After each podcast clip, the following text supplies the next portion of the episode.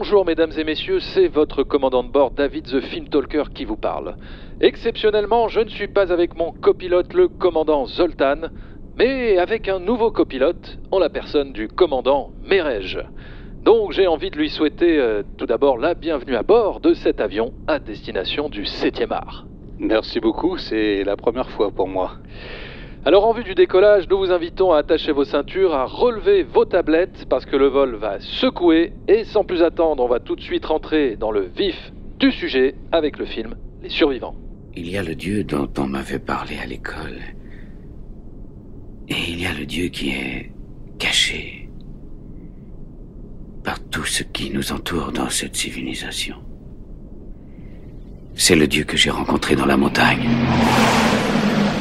Bonjour et bienvenue dans ce nouvel épisode de Y a-t-il un podcast dans l'avion? Un podcast qui revient exclusivement sur des films mettant en scène des avions ou des aéroports, enfin en tout cas tout ce qui touche à l'aéronautique.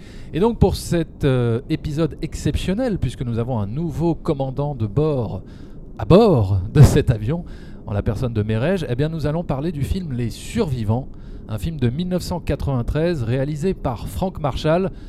Alors Merej, Déjà, comment ça va, Merej Mais écoute, euh, je suis pas très très en forme, on va dire. Enfin, j'ai un petit peu peur, tu sais, moi, des, des, des, des voilà, des, des, hautes, des hauteurs de, de l'avion. Je voilà, je suis pas très rassuré là. Commandant, je ne sais pas. Hein, là, commandant de pacotille. Je suis une grosse flippette en avion. Ah, c'est vrai. Oui, je ne prends jamais l'avion. Alors, avant de décoller, Merej, il faut faire un petit peu la checklist, c'est-à-dire euh, eh bien pitcher le film et euh, dire un petit peu le, le, le casting, tout ça, qu'il a réalisé d'où ça vient ce film, qu'est-ce que c'est que ce film, Les Survivants? Donc comme je l'ai dit, euh, c'est un film de Frank Marshall. Mmh. Produit par Kathleen Kennedy quand elle euh, produisait du bon cinéma. Voilà, mais elle a produit du très bon cinéma pendant très longtemps. Et d'ailleurs, pour la vrai. petite euh, information, Kathleen Kennedy, c'est tout simplement la femme hein, de Frank Marshall. Je sais ah, pas si tu le savais. mais ça, je ne savais pas. Ah, mais si, ce sont, ah. euh, ce sont des euh, mari et femme. Ah, oui, ouais. Frank Marshall et Kathleen Kennedy.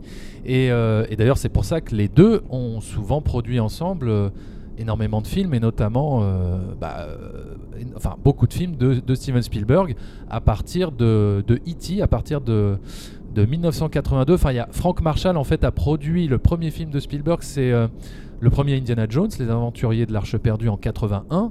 Et ensuite, Kathleen Kennedy est venue rejoindre un petit peu l'écurie Spielberg au moment de E.T. en 82. Et je suppose que c'est à ce moment-là que les deux se sont rencontrés et qu'ils sont tombés amoureux.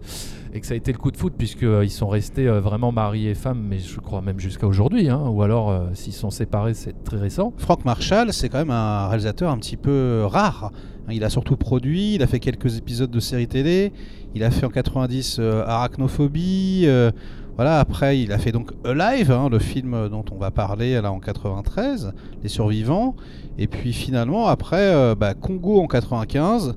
Et le reste, bah, j'ai envie de te dire, hein, c'est que voilà des, des, courts-métrages. Il y a bien si Antarctica, Ed Below avec Paul Walker, que je n'ai pas vu, avec des, voilà, des, des, des, chiens de traîneau. des chiens de traîneau. Euh, je sais pas si tu l'as vu, c'est bien, non? Ouais, je l'ai vu. Écoute, ouais, moi j'avais trouvé ça pas c'est vraiment pas mal du tout comme film. Okay. Euh, ça m'avait bien pris, j'avais trouvé ça très euh, émouvant. euh, voilà, si vous aimez les bêtes, si vous aimez les animaux, vous devriez être touché par ce film. Non, franchement, hein, c'est un, un, bon petit film d'aventure.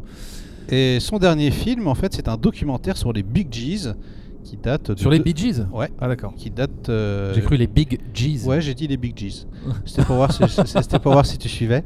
Euh, qui date de 2020 et, euh, et c'est tout. En fait euh, donc c'est assez marrant comme, euh, comme carrière comme filmo hein, donc oui Frank Marshall c'est vrai à la base c'est surtout un producteur. Il a produit beaucoup de films euh, Amblin hein, les, les, Retours vers le futur Goonies Le secret de la pyramide etc tous ces films cultes des années 80 mais en fait on s'aperçoit que bah, Frank Marshall il, voilà il a vraiment il, il, a voulu réaliser des on va dire des films un petit peu à sensation forte à grand spectacle voilà et les survivants bah, pour moi c'est tout simplement son meilleur film. Hein, ah bah de, de loin. loin. voilà. Ah bah on est bien d'accord. On est bien d'accord. Non mais c'est vrai. Non mais je trouve que c'est pas du grand cinéma, mais franchement c'est un bon C'est un très bon film de, de survie, d'aventure. Enfin, c'est le genre de film, tu vois, tu, mets, tu le regardes et au bout, au bout de 5 minutes, tu peux, tu peux pas lâcher. Tu es obligé d'aller jusqu'au bout. Quoi. Ça t'est pris immédiatement dans le film, je trouve. C'est vrai, je dirais que c'est un petit grand film en fait. Exactement. D'une certaine façon. Tu sais, c'est ce genre de film, je pense, où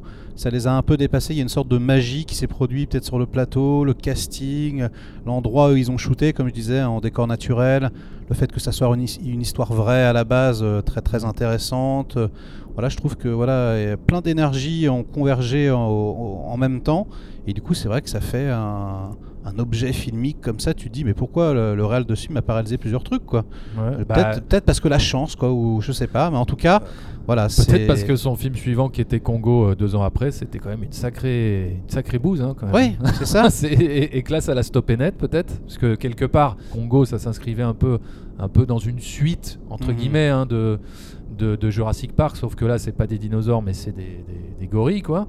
Hmm. Euh, mais tu veux dire qu'il a pris un peu le melon, et puis qu'en fait, euh, il, bah, il, a, vu, il, a vu qu'il n'était pas au niveau, quoi. Bah euh, oui, enfin, je pense que tout le monde a vu qu'il n'était pas au niveau hein, à la suite de Congo. Hein. Non, mais parce qu'en plus, d'ailleurs, c'était aussi l'adaptation d'un roman de Crichton, tout comme Jurassic Park. C'est vrai. Mais sauf que, bah voilà, il y a Spielberg et il y a les autres.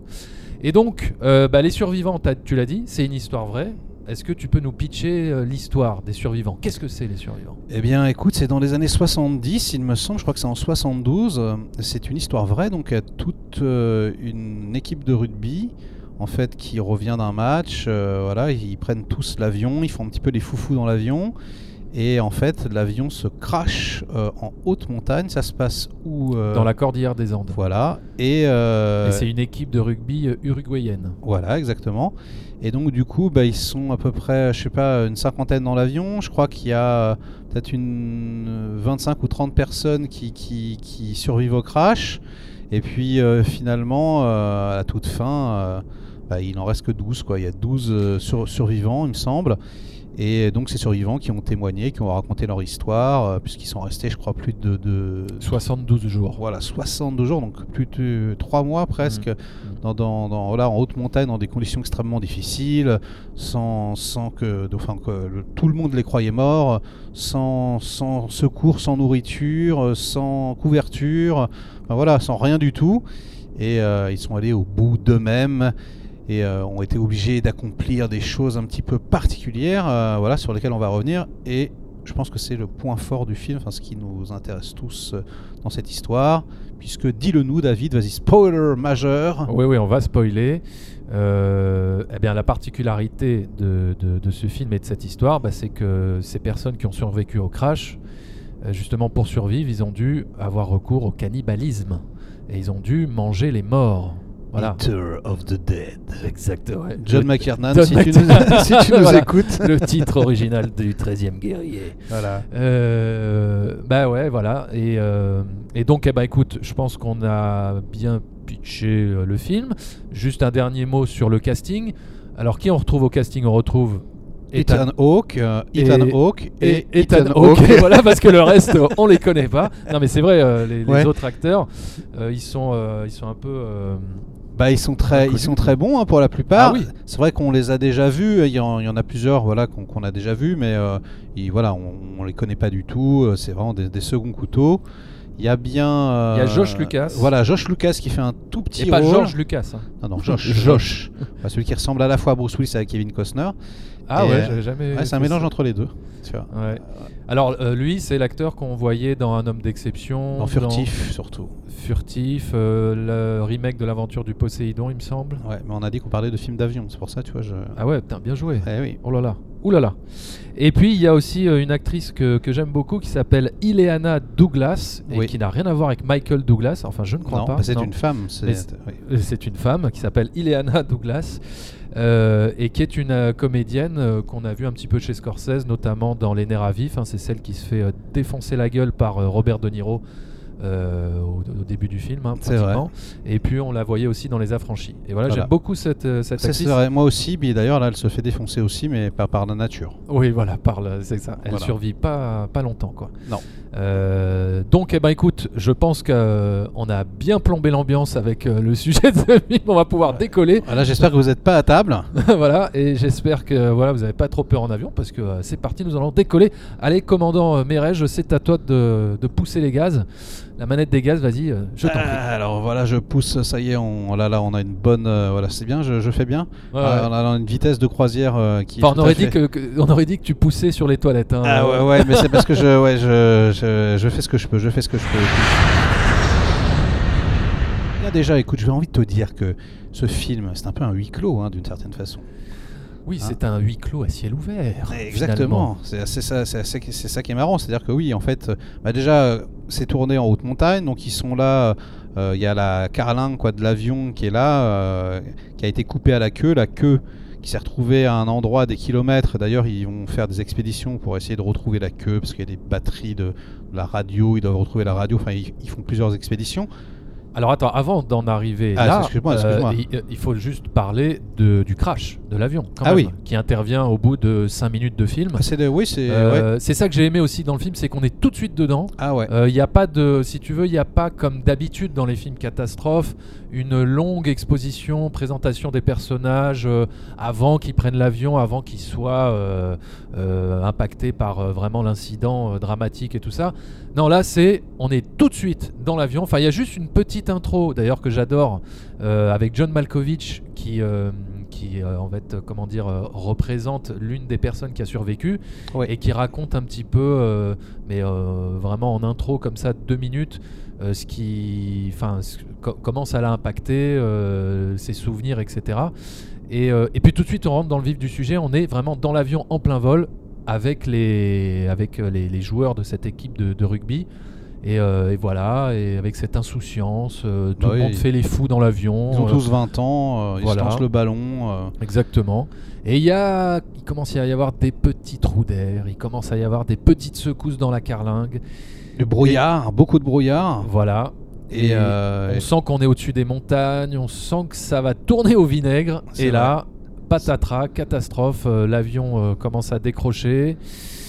Et ben, les deux pilotes en fait font une erreur de, de, pilotage. Et du coup ils redressent trop au dernier moment. Et il y a la queue qui heurte en fait euh, une partie de la montagne. Exact. Et l'avion se casse littéralement en deux, les ailes se pètent, il reste juste voilà la carlingue, le tube, un peu comme Cliffhanger, ouais. qui, qui, voilà, qui glisse comme ça sur, sur des mètres avec tout le monde à l'intérieur. C'est très impressionnant parce qu'il y a des plans où on voit les, les, carrément les sièges qui sont éjectés euh, voilà, qui sont qui sont aspirés, etc. C'est très très violent.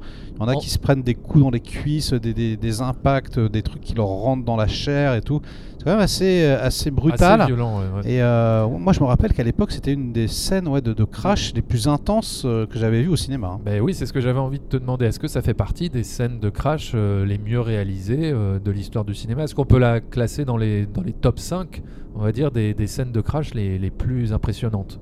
Ouais, moi j'aurais tendance à dire oui. Franchement, euh, ça m'a vraiment marqué. Alors peut-être que si je le revoyais maintenant, je serais peut-être déçu, mais je pense pas. Hein. C'était, c'était assez solidement ouais, fait. Ouais, ouais, ouais. Non, non, c'était très bien fait. Après, voilà, tu sens que c'est les effets spéciaux de l'époque, euh, avec certaines euh, incrustations, évidemment. Mais ça reste ultra efficace. Enfin, c'est vraiment le chaos à l'intérieur de, de, de, de, la cabine, quoi. Enfin, à l'intérieur du de, de la carlingue, quoi. C'est, c'est vraiment non, non, c'est très bien fait.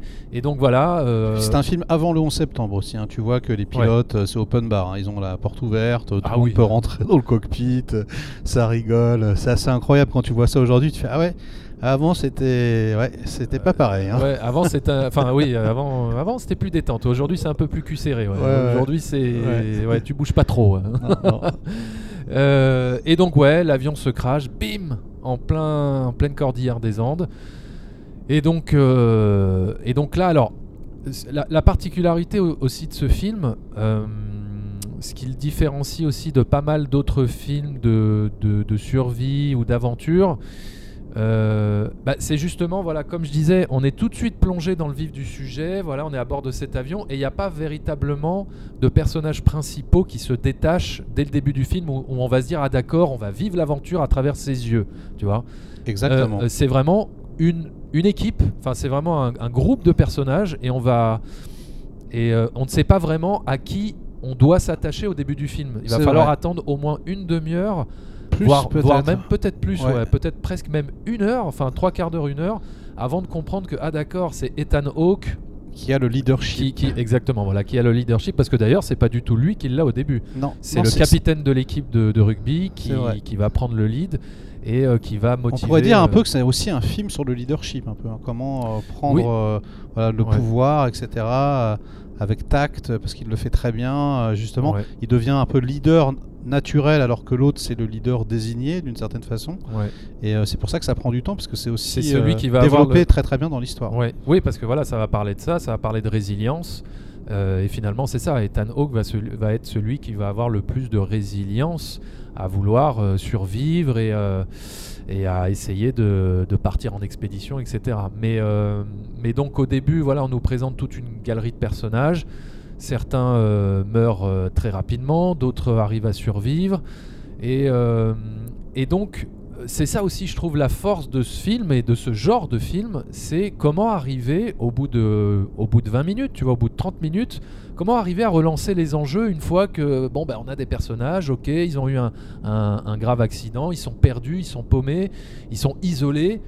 Euh, comment faire tenir, tu vois, euh, comment euh, faire tenir l'histoire pendant une heure et demie, quoi? Comment relancer les enjeux pour que ça soit pas chiant? Et, je trouve que le film arrive très très bien à nous tenir en haleine et jusqu'au bout, quoi. Non, mais parce que c'est vrai, au bout de 30 minutes, on pourrait se dire, bon ben voilà, on a compris, ok, ils sont perdus, ok, et alors, allez, quoi. Oui, sauf que les conditions déjà climatiques offrent beaucoup de rebondissements variés. déjà, ils n'ont pas de nourriture, ça c'est un, tu peux jouer avec. Il y en a qui sont très faibles, qui peuvent mourir, donc il y en a plein qui meurent au fur et à mesure. Donc ça c'est Roger Corman qui disait ça, il disait tous les quarts d'heure, faut qu'il y ait un personnage soit qui baise, soit qui meurt, soit qui flingue. Et ben là, à peu près tous les quarts d'heure, il y a un personnage qui meurt. Ils se prennent par exemple une avalanche, il y a une scène d'avalanche, euh, mm. très très bonne scène d'avalanche, voilà, où ils se prennent toute l'avalanche dans l'avion. Euh, ils font des expéditions et puis euh, ils manquent euh, tomber dans des trous. Enfin, il y a un hélicoptère qui passe et puis ils font ah. Enfin, à chaque fois, il y a une petite péripétie euh, pleine d'émotions qui vient ponctuer le truc. Et finalement, bah, le décor offre plein de possibilités, plein d'opportunités et donc on ne s'ennuie jamais. David, je voilà, je te le concède, c'est vrai. Oui, c'est vrai. Et, et, donc on en arrive à cet instant fatidique. au bout d'un moment, il, il, ils se rendent bien compte que pour survivre, il va falloir qu'ils mangent. Ah, et la seule nourriture qu'ils ont, bah, c'est des cadavres. Euh, donc ils prennent la décision de, de les bouffer. Alors, déjà, ils prennent la décision collectivement. Moi, c'est ça que j'aime bien. C'est que je sais pas si tu te rappelles, en fait, ils sont tous dans la carlingue, il y a tout, tout, tout le casting. En fait, ils en parlent d'abord. Ouais. Vraiment, ils en parlent, ils disent voilà, il va falloir manger les morts. Euh, donc, euh, qui est pour, qui est contre euh, donc forcément, il y a aussi hein, euh, beaucoup Jesus Christ hein, qui plane hein, sur le film. On parle beaucoup de religion, etc. Donc il y a beaucoup de gens qui, ne veulent pas euh, manger, beaucoup de gens qui disent que Dieu leur pardonnera, etc. Donc ils hésitent un petit peu, il qui prient. Et puis finalement, bah, ils se mettent plus ou moins d'accord. Il y a certains personnages qui ne veulent pas, mais c'est quand même assez rare. Et, il me semble que voilà, ils vont tous dehors. Il y en a un qui prend un morceau de verre un long morceau de verre comme ça et puis ils vont, ils découpent. Ils, vont découper dans les fesses, donc dans le steak, mm. hein, des, des, des, des, morts qu'ils ont enterrés en fait dans la neige, la face contre qui terre. Qui sont congelés du coup. Voilà, qui sont congelés. Et, euh, et, donc il commence à, il y en a un qui, voilà, le, héros potentiel, quoi, qui prend un, petit morceau et puis qui, qui passe, qui incite un peu les autres à couteau, voilà, et puis mm. voilà, tout le monde mange. Et d'ailleurs, par je dépit. Sais, voilà, par dépit, mais bon, au bout d'un moment, quand il y en a un qui commence à manger, tout le monde y va, hein, quand même, parce qu'ils ont tous la dalle, hein, quand même. Euh, et, puis du coup, il y en a qui détendent l'atmosphère un petit peu. Euh, bon, moi, si je meurs, vous pouvez me manger, il euh, n'y a pas de problème. Enfin, voilà, des petites choses comme ça. Il y en a un qui dit, je me rappelle une, une vanne, il disait bon, si jamais vous mangez mon cadavre, finissez bien vos assiettes. voilà, je crois que c'est une punchline du film. Ouais, alors bah tiens, c'est marrant que tu dis ça parce que euh, euh, c'est ça aussi dont je voulais parler. Pour un sujet quand même aussi grave, aussi lourd, euh, est-ce que tu trouves pas que le traitement est un petit peu quand même édulcoré dans un certain sens? Est-ce que, enfin, est-ce que finalement il n'y a pas une volonté de de, ne pas trop choquer de par le sujet, tu vois, de pas trop montrer des choses graphiquement traumatisantes ou tu vois, et c'est pour ça le, coup de, de, cette réplique un petit peu pour détendre l'atmosphère. Ouais, mais c'est une réplique hein, quand même. Hein. Oui, pas, mais c'est pas sur le. Oui, mais je trouve que c'est ça, ça, représente un petit peu le ton général quand même du, du, du, long métrage. Euh, c'est pas âpre, c'est pas quelque chose de, de c'est pas Requiem for a Dream, tu vois, c'est ça que je veux te dire. C'est pas euh, absolument insupportable à regarder. Pourtant, il s'agit quand même de gens qui mangent des cadavres. Complètement, tu vois ce que je veux te complètement. Non mais, mais euh, oui, je comprends ce que tu veux dire, mais je, je dirais plus que le film est hollywoodien, si tu veux. Oui, voilà. C'est-à-dire le, le, classicisme, un petit peu de la mise en scène, la musique. C'est qui la musique d'ailleurs Très belle musique. Euh, euh, oui, je sais plus. Euh, ben, tu vas, en tout cas, voilà, un petit peu comme ça au violon et puis à la, à la trompette. Je me rappelle, c'était une très très bonne musique. Mais ah bah c'est James Newton Howard. Voilà, James Newton Howard. Alors d'ailleurs, c'est drôle, juste petite parenthèse, mais c'est drôle que ce soit James Newton Howard parce que c'est le compositeur qui s'occupera de tous les films de M. Night Shyamalan. Et les premiers films de M. Night Shyamalan vont être produits par Frank Marshall et Kathleen Kennedy. C'est merveilleux. Le monde du cinéma est tout petit. Incroyable. Voilà. Et, euh, donc, euh, euh, effectivement, il y a une patine hollywoodienne, mais moi, je pense que le côté âpre de la chose, toi, le Requiem for a Dream, en fait, au bout d'un moment, passer le fait qu'il mange les morts, bah tu vas pas t'attarder tu vois sur la douleur sur euh, ils vont pas chier est-ce qu'ils vont chier enfin je, sais pas. C'est à dire que je pense que dans la réalité ça devait être moins pire d'une certaine façon que ce qu'on pourrait imaginer ce qu'on pourrait imaginer tu vois. Je pense que c'était plus psychologique ou et, euh, et d'ailleurs euh, si tu te rappelles quand ils coupent le cadavre moi ça m'avait marqué à l'époque on voit tout hein. c'est à dire on voit ils prennent des morceaux, mais vraiment en gros plan. Genre, on a l'impression qu'ils mangent du poulet, quoi. Bah oui, oui mais voilà. Ils prennent des grosses morceaux, tu vois, et, tu les vois. Non, mais tu vois, ça aurait pu être détourné, on aurait pu les voir de loin. Non, là, c'est vrai qu'on voit les doigts rentrer dans la chair, on voit la, des morceaux de viande, de bidoche dans la bouche. Oui, mais c'est pas. Donc j'ai pas trouvé ça forcément mais trop pas mis en scène. Ouais, mais c'est pas mis en scène quand même de façon euh, dégueulasse, quoi. Non, tu vois. Mais c'est pas, c'est pas éludé, si tu veux. Il a pas, c'est pas derrière. Oui, je suis d'accord. C'est pas caché ou c'est pas euh, dans le flou, etc. C'est ça que je voulais dire. Euh, mais c'est quand même pas, enfin tu vois, c'est pas euh, le, cadavre, euh, enfin tu vois, on voit pas vraiment le cadavre dans son entièreté avec un gars qui essaye de le saucissonner et puis le, cadavre qui bouge dans tous les sens. Enfin tu vois, un truc. Ce que je veux dire, c'est qu'il bah, aurait pu. C'est vrai quoi. Non, mais il aurait pu faire un truc dégueulasse. Je me rappelle qu'à un moment donné aussi, ils montent en haute montagne et ils prennent de la viande pour faire l'expédition. À un moment donné, il sort un morceau de viande qu'on voit pas congelé. Enfin, je trouve que un peu sanguinolent. Un peu, ouais, un peu sanguinolent. Je trouve que ça, quand même, c'est un c'est pas ultra frontal, comme je disais, c'est hollywoodien, mais euh, quand même, quoi. Je trouve que ça, ça fait le taf quand même. Ouais. Bon, enfin, en tout cas, voilà. On ne sera pas d'accord là-dessus, David. Non, on sera... non, mais ce que je veux dire, c'est que euh, après, c'est un choix de mise en scène de ne pas trop peut-être en rajouter. Et euh, c'est pas pour ça que le film est moins bien. Mais ce que je veux dire, c'est que j'ai. Bon, voilà, c'est c'est pas le genre de film que que tu montres, enfin, c'est justement le genre de film que tu peux montrer à tout le monde, presque à tout le monde. C'est un gamin de 14 ans et tu vas pas le traumatiser avec ça. Pourtant, le sujet est quand même un peu, euh, un peu lourd, quoi. Euh, mais au-delà de ça, voilà, le film. Euh, réussit très bien à raconter son histoire de manière efficace. Hein.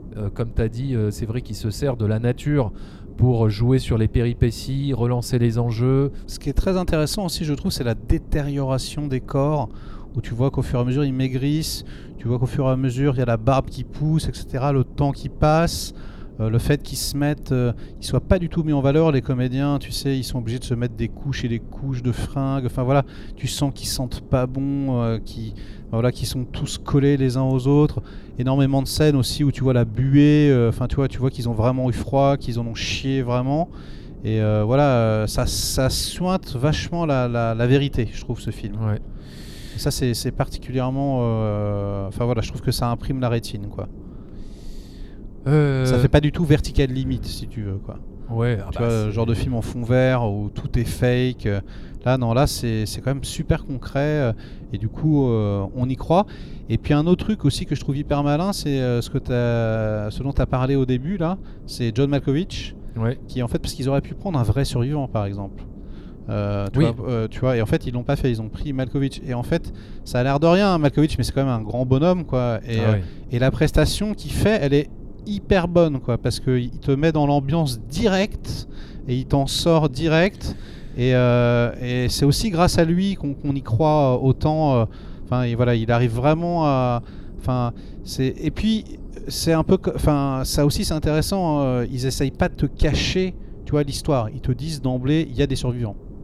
Oui, donc, oui. donc, donc, en fait, toi aussi, tu es stimulé euh, en tant que spectateur parce que tu te dis, mais comment ils vont faire pour Ouais. y arriver? C'est pas Comment possible. et qui Voilà, survivre? Comment et qui, exactement. Ouais. Et oui, c'est ça le- le- le- l'enjeu, l'intérêt du, du film, ouais, c'est vrai. Ce qui y a vraiment d'étonnant dans ce film, et pourtant ça, c'est vrai que ça fonctionne, c'est ce que je disais, c'est que finalement le, héros du film, donc c'est Ethan Hawke, mais c'est un héros qui va se réveiller au bout de trois quarts d'heure, une heure de film, quoi. Alors qu'avant, il est pratiquement absent parce que euh, au moment du crash, il est inconscient, euh, il met du temps avant de se réveiller, et puis avant de réaliser ce qui se passe et tout, et avant de prendre la place effectivement du, du capitaine de l'équipe.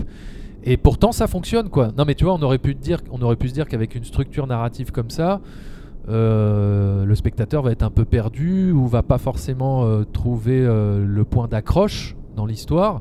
Mais finalement, ça fonctionne, quoi. ça fonctionne à plein régime. ouais. C'est très intéressant. D'ailleurs, petite parenthèse, ça serait quand même intéressant de se pencher, je pense, bah, pour ceux qui nous écoutent, sur la filmographie complète de Ethan Hawke, Mm. qui, en scred, a quand même une filmo assez euh, hallucinante. hein. Ouais. Elle, est, elle est quand même ponctuée de chefs-d'œuvre par-ci par-là, euh, de Gattaca enfin plein d'autres plein d'autres choses. des poètes disparus. voilà, enfin, il a fait énormément de bons films, énormément de petits films aussi, de films Ouais. obscurs, mais enfin, il a une filmo super intéressante. Tu l'as vu euh, First euh, Reformed de, de Paul Schrader? Ah Bah oui, c'est mon film préféré Ouais. des années 2010. Mais Je sais, c'est pour ça que je te. C'est un chef-d'œuvre absolu, les enfants. Alors, un- alors là, pour le coup, c'est un film âpre. Là, pour le coup, c'est Ah un oui. film euh, Ah oui. ultra, euh, ultra sombre. hein. Ouais. Mais euh, et d'ailleurs, qui rappelle beaucoup Taxi Driver hein, dans un certain sens. Ah bah complètement, il y a même un plan. euh, on s'éloigne un peu du sujet, mais bon, Ouais. c'est pas grave. Il y a même un plan que moi c'est pas grave, mec, on s'en fout, on fait ce qu'on veut. Ouais, ouais, on est libre, on est libre. On a mis le pilotage automatique, on s'en fout. Et donc il y a même un plan qui, qui- qui est quasiment le même que dans Taxi Driver. Tu sais, euh, dans Taxi Driver, il y a le plan avec le verre et l'aspirine. Ouais. Et là, tu as le plan avec le verre de whisky où il verse Oui, le médicament. ouais. C'est-à-dire qu'il verse le médicament pour le whisky dans le, dans le whisky. Non, il, ver- il verse le, le, le fuel. Non, c'est pas ça. Attends, c'est pas le- l'essence? Non, non, non, je crois que- je crois qu'en fait, on lui donne des médocs. Ah non, je confonds avec la fin du, du film. Je crois qu'on lui donne des médocs parce que lui il picole Ah oui. et qu'il a Ouais. le foie en bouillie. Et en fait, ce, ce- ce fou, il le met dans le whisky direct.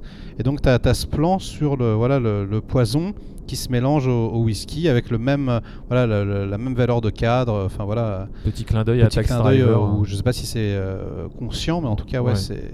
Non, c'est un film exceptionnel pour moi. Ouais, donc Ethan Hawke, euh, oui, très très belle carrière. Très, bon, moi très j'aime grand pas trop les. Attends, dans quoi il avait joué? Insi... Non, pas Insidious. Euh, un film d'horreur là, j'avais pas trop aimé. euh, Je sais plus ce que c'est, ils en avaient fait deux. je crois. Sinister Sinister, ouais. Ouais, ouais. Ouais, ça j'avais pas trop kiffé. Mais, euh, mais sinon voilà, donc ouais, Les Survivants, très bon film d'aventure des années 90 que je vous recommande chaudement si vous ne l'avez pas vu, même si on vient de vous spoiler comme des porcs.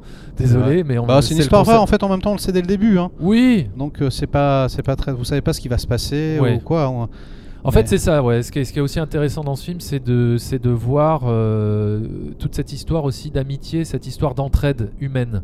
Euh, comment, euh, comment un groupe, comment en fait dans un groupe, euh, les gens vont se révéler, qui va se révéler héroïque, qui va se révéler être un pleutre, etc. C'est ça, c'est que dans, des situations extrêmes, on, voit, on voit qui sont véritablement les gens, leur personnalité, etc. Et c'est ça qui est aussi intéressant. C'est de voir comment voilà, des, des personnages vont évoluer dans des conditions euh, ultra difficiles.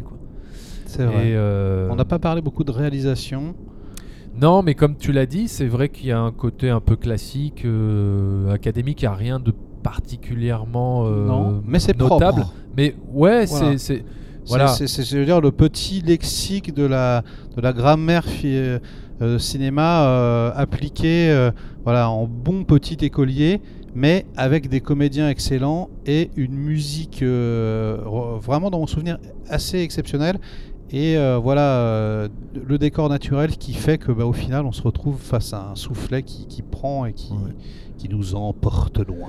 Non mais voilà, en termes de mise en scène, euh, évidemment, la scène de crash est absolument. la scène de l'avalanche aussi. Scène de l'avalanche est très bonne. Hein. Oui. Je sais pas si tu te rappelles, ils se retrouvent vraiment tous dans la carlingue avec de la neige partout, ils creusent, ils sont obligés de creuser, et puis il y en a qui sont morts, il y en a qui, qui, émergent au fur et à mesure, c'est super flippant, ils sont en plein milieu de la nuit. Et euh, putain, il leur arrive des trucs dégueulasses, quoi. C'est vrai que tu crois qu'il. Chaque fois, tu crois qu'il. Et puis, euh, tu as une petite scène qui vient de me. Qui vient de me... Je sais pas si tu te rappelles, à un moment donné, ils trouvent des valises. Oui. et puis, ils ouvrent les valises, et dedans, il n'y a pas de bouffe, mais il y a du dentifrice. Et l'autre, en fait, il gobe tout le tube de dentifrice, il bouffe tout, quoi. Et puis, il est là, il fait Ah, c'est bon, ah là là. Euh, il y a plein de. Il y a plein de petites choses. Trouve des chocolats à la liqueur, là, tu sais. Ouais, ouais. Et donc, Plein de choses marquantes. Ouais, voilà, mais c'est bon, tu vois, c'est toutes ces petites scènes qui apportent aussi un petit peu de légèreté, je trouve, une certaine légèreté de ton au film. Euh, Est-ce que le scénario serait pas très bon quand même? Euh, Il est pas très bon, tu dis? Si, si, justement. Est-ce qu'il serait, ça serait pas un super scénario, tout simplement? Bah, si. C'est qui le scénario? Bah, le scénario, alors ça, j'en ai aucune idée, mais je vais te dire. Euh, mais c'est pas quelqu'un de ultra connu, je crois. Hein. Bah, après, c'est une histoire vraie. Bah, le scénario, c'est John Patrick Shanley. Et qui a écrit quoi? Bah, Qui a écrit, euh, quand même, euh, qui a écrit Congo. Donc on peut pas trop dire que ce soit là. Non, mais il a écrit Joe contre le volcan et il a écrit le film Doute avec Meryl Streep et euh, Philippe Seymour Hoffman, qui était bien Doute. Je sais pas si tu te mhm. rappelles. Non, je l'ai pas Sur une école catholique et avec un, une histoire de prêtre euh, un peu ambigu, tout ça. De, ah si, je l'ai avec vu des jeunes, euh, avec des jeunes étudiants. Si si, ouais, je l'ai vu effectivement. oui, c'est pas un grand scénariste, mais là, pareil. Écoute, il a signé son meilleur euh, script, hein, peut-être, je sais pas. Ouais. Donc voilà, et eh bien écoute, euh, je crois que nous arrivons bientôt à destination. Hein. on va pouvoir faire atterrir le, Boeing. Donc, euh, bah écoute, je te laisse les commandes, hein. je te laisse euh, t'occuper bah, de l'atterrissage. Hein. Alors, mesdames et messieurs, accrochez-vous, attachez bien vos ceintures. C'est Merech qui va atterrir. Je, je ne réponds de rien. voilà, on vient d'atterrir. Je voulais juste rajouter un dernier truc par rapport au titre. Oui. Alive. Ça veut dire vivant. Voilà, et je trouve ça assez ironique. Oui. Voilà, par, rapport, par rapport au thème, euh, enfin voilà, Dead, Alive. Dead, Alive. Dead or Alive. Tu vois, dead, or Alive. Il y a un truc comme ça. non, mais je trouve que c'est un bon titre. Je trouve que c'est mieux que Les Survivants. Ouais. Voilà. Les survivants, c'est limite trop spoilerisant. Ouais, limite, ouais. live, on peut se dire. Mm, ouais. ouais un peu comme le titre le plus débile de toute l'histoire du cinéma Les, évadés. oui, tu ah, bravo. Le mec a trouvé ce titre-là et, et, était fort hein, quand même hein, sur ce coup-là. Il y a personne qui lui a dit Attends, t'es sûr que là, quand tu dis ça, t'es sûr que tu donnes pas un petit indice au spectateur? Non, non, non, non, bah non, bah, attends, à la fin du film, il s'évade. Ça s'appelle Les évadés. Ah ouais, ouais, t'as raison. c'est pas mal. Ça me rappelle un brainstorming sur Die Hard où les mecs sont en train de travailler sur un Die Hard nouveau, tu vois. Puis ils sont là en train d'écumer les idées. Ah, on pourrait faire ci, on pourrait faire ça. Puis ils se prennent la tête pendant des heures, des heures et des heures et des heures. Puis au bout, je sais pas, de, de 6-7 heures de, de, de réflexion, il y en a un qui fait Putain, je sais ça va se passer dans un immeuble. le mec, il est revenu au point de départ. mec, voilà, eh bien, ça y est, ça y est, on a atterri. Putain. Voilà, on a atterri. Oh là là, ah, ça fait du bien. À moi, quand j'atterris, je suis tout, j'ai un, j'ai un souffle de, enfin, j'ai un, un soupir de soulagement. Je sais pas si ça te fait ça toi aussi. Bah non, je sais pas pourquoi tout le monde applaudit derrière. oui, c'est ça. C'est son, il fait son boulot le, le, le, pilote là. Pourquoi les gens applaudissent dès qu'on atterrit? Non mais qu'est-ce que c'est C'est Gad qui dit ça dans un. Dans un ouais mais c'est vrai. Ouais, ouais. Mais il a raison. Pourquoi on applaudit euh, Est-ce qu'on applaudit le mec qui conduit le métro quand il s'arrête à la station? Bah non. On bon bah alors. Comme si c'était un miracle. Mais bon, c'est peut-être un miracle. Eh bien, je vais te remercier, David, pour ce voyage formidable qui m'a un peu remis, euh, peut-être qui m'a guéri de ma phobie. J'espère. J'espère. Et puis euh, voilà, merci pour l'invitation. Euh, je t'en prie. Ça m'a bien fait plaisir de me replonger dans, dans, dans ce film euh, que j'ai vraiment vu plusieurs fois. Je l'ai vu peut-être une dizaine de fois. Hein. ouais, ouais. Parce que Moi aussi, je l'ai vu pas mal de fois. J'aime vraiment bien. Et ouais, du coup, j'ai envie de le revoir. Eh ben, fais-toi plaisir. Ça n'existe pas en Blu-ray, ça n'existe pas. Hein. écoute, à ma connaissance, non. Je ne l'ai jamais vu en Blu-ray. Alors après, il y a peut-être un Blu-ray, un port américain. C'est un scandale. Euh, mais oui, c'est un scandale, parce que c'est un film qui mériterait euh, d'être sur un très beau support. Ouais, absolument. Écoutez, euh, mesdames et messieurs, eh bien, je vous remercie de nous avoir écoutés tout le long de ce voyage. J'espère que ça vous a intéressé. Bah, si c'est le cas, n'hésitez pas à partager ce podcast partout sur tous les réseaux sociaux de l'Internet. Et euh, moi, je vous dis à très bientôt pour de nouvelles aventures à bord d'un avion en compagnie d'autres pilotes, d'autres commandants de bord qui viendront succéder Monsieur Mérège. Et euh, bien sûr, vous pouvez retrouver Mérège sur sa chaîne YouTube en tapant tout simplement Mérège dans YouTube. Allez-y et euh, allez vous abonner, allez y faire un tour. Et moi, je vous dis à très bientôt. Au revoir.